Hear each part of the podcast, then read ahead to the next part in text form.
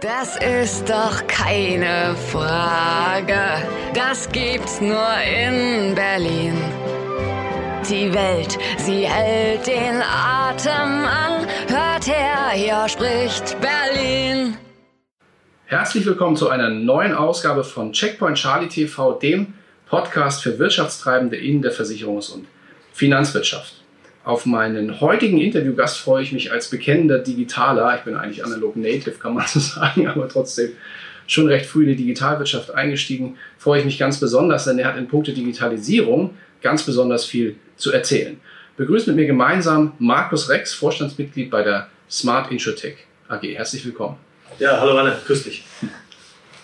Markus, Smart Insurtech fliegt zumindest gefühlt ein klein wenig noch unter dem Radar. Ihr seid aber alles andere als ein kleiner Player, muss man heute mittlerweile auch schon sagen, und habt auch einiges vor. Vielleicht für all diejenigen, die euch noch nicht so gut kennen, wer ist und was macht Smart Insurtech? Ja, okay, gerne. Also Smart Insurtech, wir sind äh, eine hundertprozentige Tochter von Hypoport. Mhm. Äh, Hypoport ist ja das Ur-Fintech, wenn man bei dieser Begrifflichkeit mal bleiben darf, und im S-DAX notiert und mit einer derzeitigen Marktkapitalisierung von knapp drei Milliarden Euro auch tatsächlich kein kleiner Spieler. Ja. Ähm, Hypoport hat sich in den letzten Jahren so entwickelt, dass wir immer Technologien gebaut haben für die Finanzdienstleistungsindustrie, angefangen bei den Banken und mhm. haben mit unserem Marktplatz Europace den führenden technologischen Transaktionsmarktplatz geschaffen im Bereich der Immobilienfinanzierungsvermittlung. Mhm. Das heißt, so knapp 30 Prozent aller in Deutschland getätigten Immobilienfinanzierungen laufen über diesen Marktplatz. Das haben wir weiter noch im Ratenkreditgeschäft und haben im Konzern weiterhin noch Immobilienplattform. Und das Segment, das ich verantworte, ist das Thema Versicherungsplattform. Also wir wollen genau das, was wir in den anderen Industrien geschafft haben, auch in der Versicherungswirtschaft herbeiführen. Und ja, wie du schon richtig gesagt hast, also wir segeln so ein bisschen unter den Radar. Das kommt daher, weil Smart Insurtech als Legal Entity, also als Unternehmen, äh, tatsächlich noch relativ jung ist. Also wir sind vor zwei Jahren gegründet, mhm. haben aber letztendlich 30 Jahre Erfahrung im Unternehmen. Jetzt kann man sich fragen, wie passt das zusammen? Das kommt daher, weil wir sehr anorganisch gewachsen sind. Also wir haben Unternehmen aus der Wertschöpfungskette im Versicherungsvertrieb dazugekauft. Ja. Ähm, das geht über TAA-Service, MVP-Systeme, Beratungstechnologien und haben die ganzen Technologien und auch die, die Kultur äh, und die Mitarbeiter in den letzten Jahren integriert, sodass wir heute sämtliche Softwarelösungen, die man von früher noch kannte, ja, aus der Versicherungswirtschaft äh, zusammengeführt haben in einen ein Plattformmodell, ein, ein Marktplatzgedanken. Mhm. Und deshalb ist es so, dass heute ein Großteil der Finanzdienstleistungsvertriebe draußen oder Fintechs oder Banken nutzen heute schon Teile von unserer dazugekauften Technologie, mhm. aber noch nicht das große Ganze. Das große Ganze ist das, was wir jetzt dem Markt zur Verfügung stellen und ja, auch da fest an glauben, dass auch Smart Insure als, als Plattform die gleiche Erfolgsstory schreiben kann, wie das, was wir im Bankensektor gemacht haben. Mhm. Ihr seid, äh, sagen wir mal, auf, auf einem Marktumfeld unterwegs, wo sich ja auch teilweise andere Player tummeln, aber mit einem anderen Konzept. Was unterscheidet Smart InsurTech von einem Pool? Das Wesentliche ist, dass wir reiner Technologieanbieter sind. Wir sind nicht in der Vermittlerkette. Das heißt also, wir haben keinerlei Interesse an Provisionen, an Abschlussquotagen, das interessiert uns null. Wir verdienen und refinanzieren uns durch Transaktionen. Transaktionen mhm. sind quasi das verwaltete Bestandsvolumen in unseren Systemen. Das ist für uns die Basis. Mhm. Und wie viel Provisionen ein Maklerunternehmen mit dem Versicherer ausmacht, das ist uns in der Abwicklung, wir können das technologisch abwickeln, aber wir wollen, an diesen, wir wollen da keinen Share davon haben. Mhm. Das ist, glaube ich, der große Unterschied. Die Bestände und auch die Vertriebsvereinbarungen trifft unser Kunde, sprich der Makler, direkt mit dem Versicherer und mhm. der Versicherer direkt mit dem Makler. Mhm. Wir sitzen da nicht dazwischen. Nur technologisch, aber nicht in der, im Geldfluss. Mhm. Okay, bis auf die Transaktion, aber die ist Fixpreis und das kann man einpreisen, wie man das braucht. Die Transaktionsgebühren sind relativ gleich über die verschiedenen Sparten hinweg. Mhm. Und es gibt natürlich Versicherer, die das heute bezahlen für den Vertrieb. Es gibt aber auch Versicherer, die das noch nicht tun ja. und dementsprechend eben der Vertrieb damit noch äh, belastet ist. Aber ich gehe mal davon aus, das ist eine Frage der Zeit, bis sich auch das irgendwann angleicht. Mhm, okay, du hast von diesem Plattformgedanken gesprochen. Eingangs hast du aber gesagt, ihr habt ganz viele Lösungen dazu gekauft. Jetzt äh, mit meinem, sagen wir mal, technischen Halbwissen, das ist doch eine riesen Herausforderung, wenn man sozusagen ganz viele verschiedene Dinge so synchronisiert und dann daraus eine Plattform bauen will. Das stelle ich mir anspruchsvoll vor. Ja, das, das funktioniert auch so nicht. Also weil die, weil die einzelnen Softwarelösungen auf unterschiedlichen Programmiersprachen ge gebaut genau. sind. Wir haben insgesamt vier MVP-Systeme dazu gekauft, die zum Teil, welche sind auf On-Promise, andere sind in der Cloud. Ja. Äh, das kriegt man nicht alles gehebelt, also auf eines. Das ist, das ist ein Riesenprojekt, das funktioniert nicht. Aber was wir, was wir machen ist, wir bauen den Marktplatz, wir bauen den auf neue Technologie ah, okay. und, und Dinge, die wir in alten Technologien, in Anführungsstrichen, ja, gebaut haben, aber marktplatzfähig sind, mhm. wie zum Beispiel unseren GEFO-Service, der cloud-basiert ist und mit KI hinterlegt ist. Das ist ein, ein Baustein für den Marktplatz und das ist auf neue Technologie. Und so ziehen wir sukzessive unsere Technologien, unsere Kunden, unsere Mitarbeiter aus diesen Softwarelösungen rüber in, die, in den Marktplatz. Das Ganze wird dann eben gebridged mit einer Oberfläche, sodass man quasi in der Arbeitswelt jetzt nicht groß sieht, was da drunter stattfindet mit der Motorhaube, ja. äh, da findet dann die Transformation statt. Mhm. Wenn ich das mal zu Ende denke, so ein Modell, das ist doch, sagen wir mal, schon eine kleine Kampfansage an bestehende Vertriebsstrukturen. Ne? Also ein Pool müsste ja sich dann fragen, bin ich, brauche ich, braucht man mich morgen noch? Oder verwendet die Technologie auch. Ne? Könnte er natürlich tun. Aber das ist doch schon, glaube ich, sagen wir mal, eine Herangehensweise, wo der eine oder andere vielleicht Sorgen haben könnte und sagen könnte, Mensch, wenn die das zu Ende bauen und das auch gut funktioniert und jeder das nutzt, dann brauchen wir eigentlich gar keinen Pool mehr. Naja, also ich, ich glaube, der, der Pool wird, wird sein Geschäftsmodell ein bisschen anpassen. Also natürlich, es wird auch Makler geben, die brauchen den Pool noch, weil sie vielleicht gar nicht wollen, mit dem Versicherer direkt zu sprechen und direkte Vertriebsvereinbarungen zu haben. Vielleicht mhm. gibt es auch Makler, die sagen, ich, ich brauche äh, vom Pool Dienstleistungen, Menschen, Service, Support, äh, Dinge, die wir als Technologieanbieter gar nicht stellen können.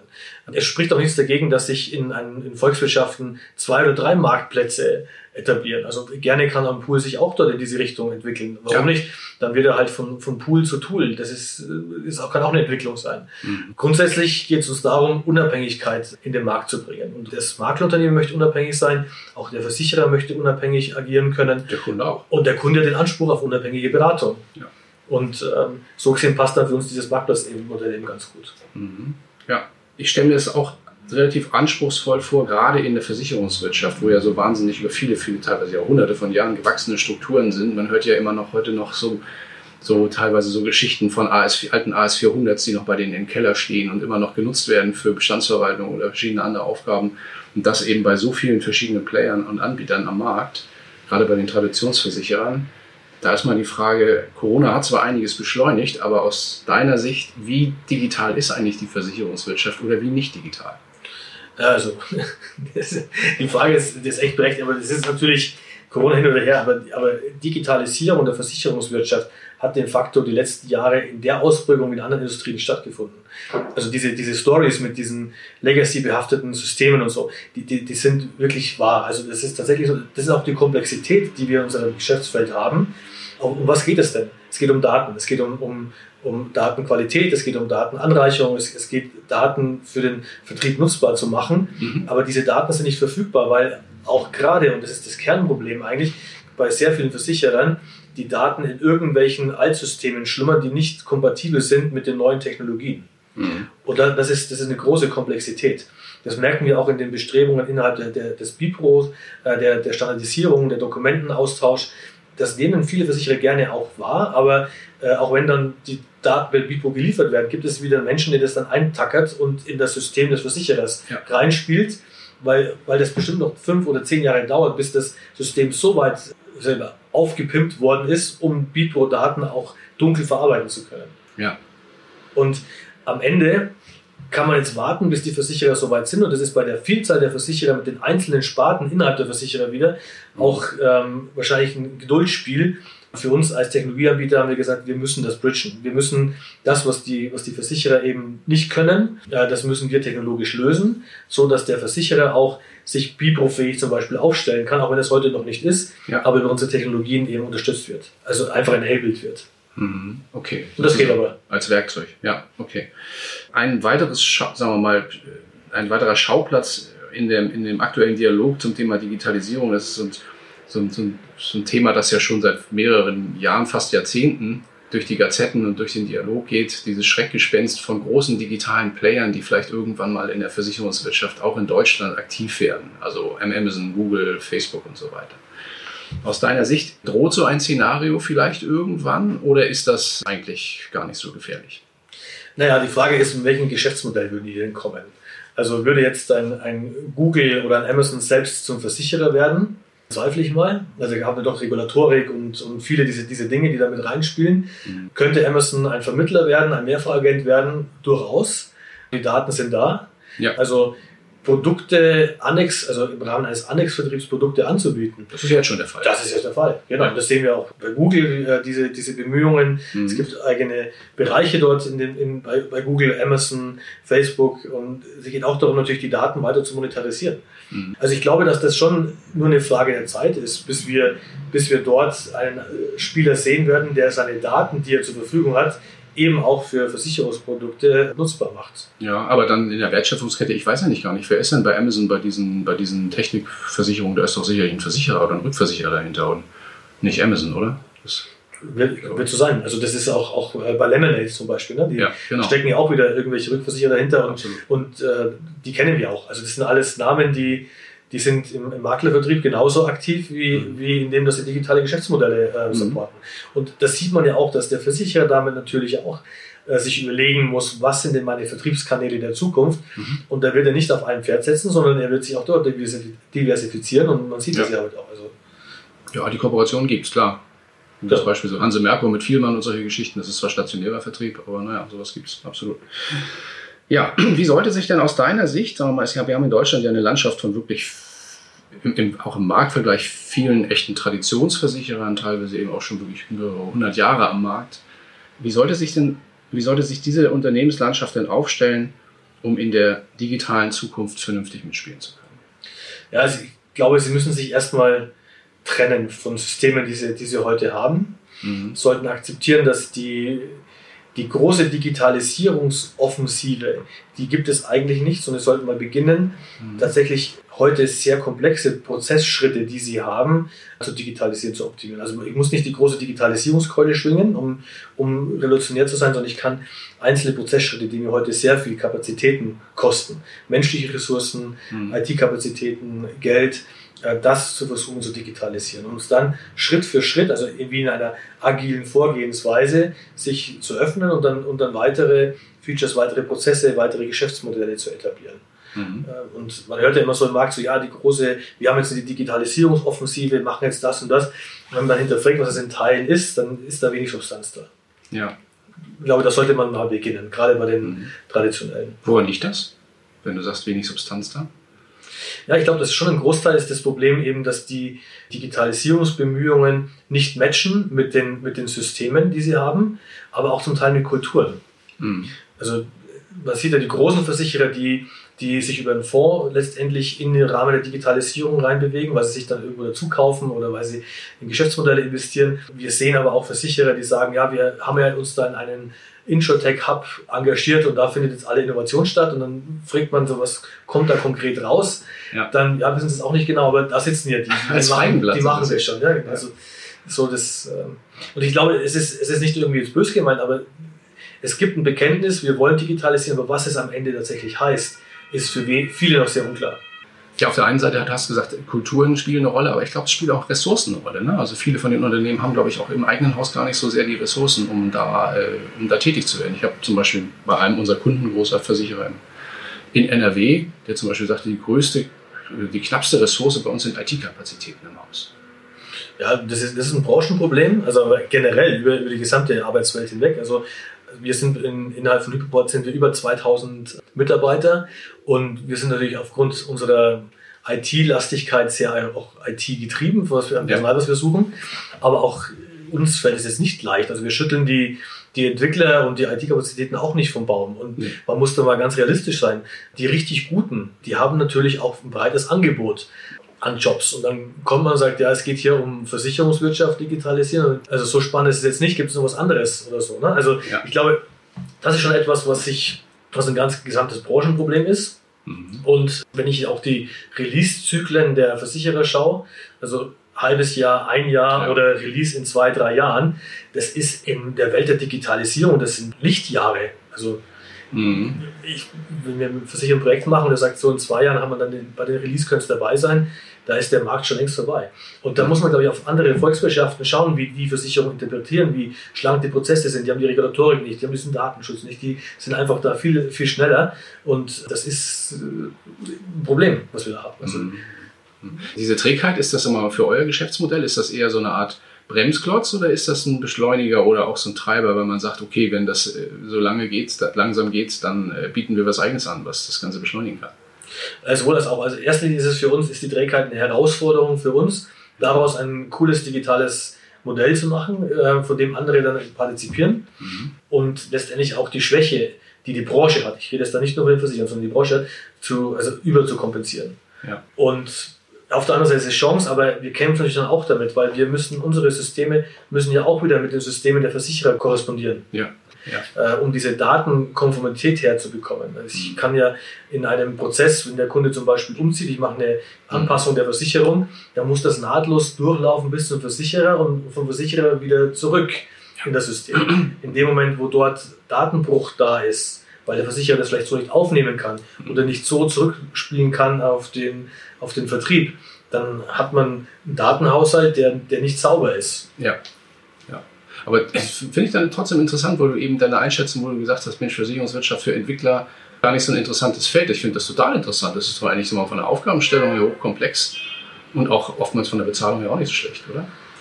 Ja, definitiv. Und ich glaube, das ist auch, das wird am Ende auch das Entscheidende sein, das Zünglein an der Waage. Also wer schafft es, ähm, gute Entwickler zu finden und die auch bezahlen ja. zu können, der wird auch in der Digitalisierung einen weitigen Schritt nach vorne gehen. Und das sehen wir ja bei vielen mittelständischen Unternehmen, ob das jetzt Maklerunternehmen sind oder ob das auch Finanzdienstleister sind, Pools sind. Der Kampf um diese Ressource plus Standort, also wo, ja. wo bin ich, wo habe ich Zugriff auf diese Leute, das wird am Ende auch entscheiden, wer hier fortschrittlich unterwegs sein kann und wer nicht. Mhm ich habe letzte Woche mit einem Maklerunternehmen gesprochen, die gesagt haben, wir, wir suchen händeringend seit, seit zwei, drei Jahren einen Entwickler, der uns diesen, das und das Problem löst, weil der Technologieanbieter kriegt es nicht gelöst, der Versicherer kriegt es nicht gelöst, ich muss es irgendwie lösen, aber ich finde niemanden, der es mir löst, weil die Ressource nicht da ist. Ja. Und da, glaube ich, ist es auch die Frage der, der Pools und, und der Finanzdienstleistungsvertriebe, sind sie in der Lage, so sexy zu sein, dass die guten Entwickler dorthin kommen. Ja. A, sind sie bezahlbar nachhaltig bezahlbar und, und B, bringen sie so viel Mehrwert, dass es auch richtig lohnt ja. für die Branche. Ja. Und haben sie auch eine coole Unternehmenskultur. Ich glaube, das spielt auch eine große Rolle. Ne? Ja, definitiv. Wie es sich anfühlt, im Unternehmen zu sein. Ja, ja ich würde gerne zum Abschluss nochmal einen Blick auf die Vermittlerlandschaft ähm, werfen. Auch da gibt es ja tolle Digitalkonzepte. Ne? Also wir betreuen ja auch diesen Jungmakler Award auch regelmäßig. Da fällt mir immer wieder auf, dass da viele Schnellboote dabei sind, die auch richtig digital klasse unterwegs sind. Also gerade bei den jungen Unternehmen. Gleichwohl gibt es aber auch genau die andere Seite der Medaille, wo noch gar nichts oder fast nichts passiert ist und noch ein großer Weg, sagen wir mal, vor der Branche liegt.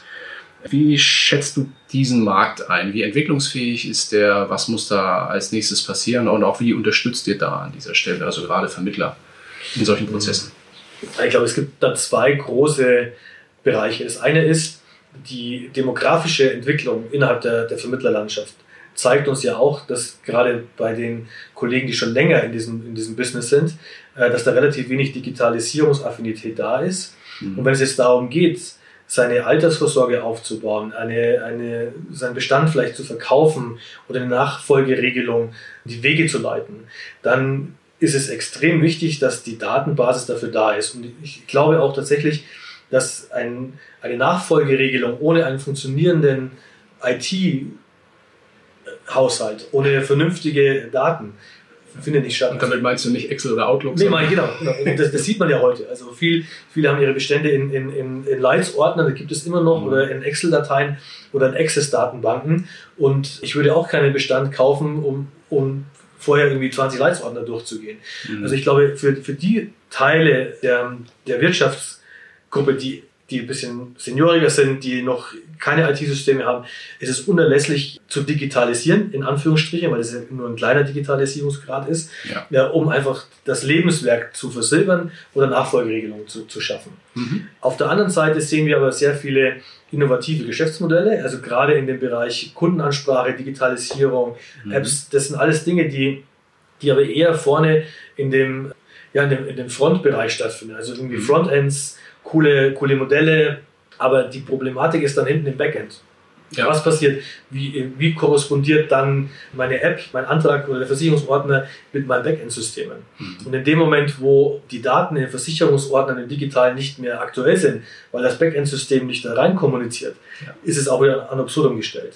Also die konkrete Frage, die du, die du gesagt hast, ja, wie unterstützen wir das? Alles, was am was vor dem Vorhang stattfindet, also auf der Bühne, mhm. das ist Thema des, des Vertriebes, des, des jungen Maklers, der, des Maklerunternehmens, der, den Finanzdienstleistungsvertrieb.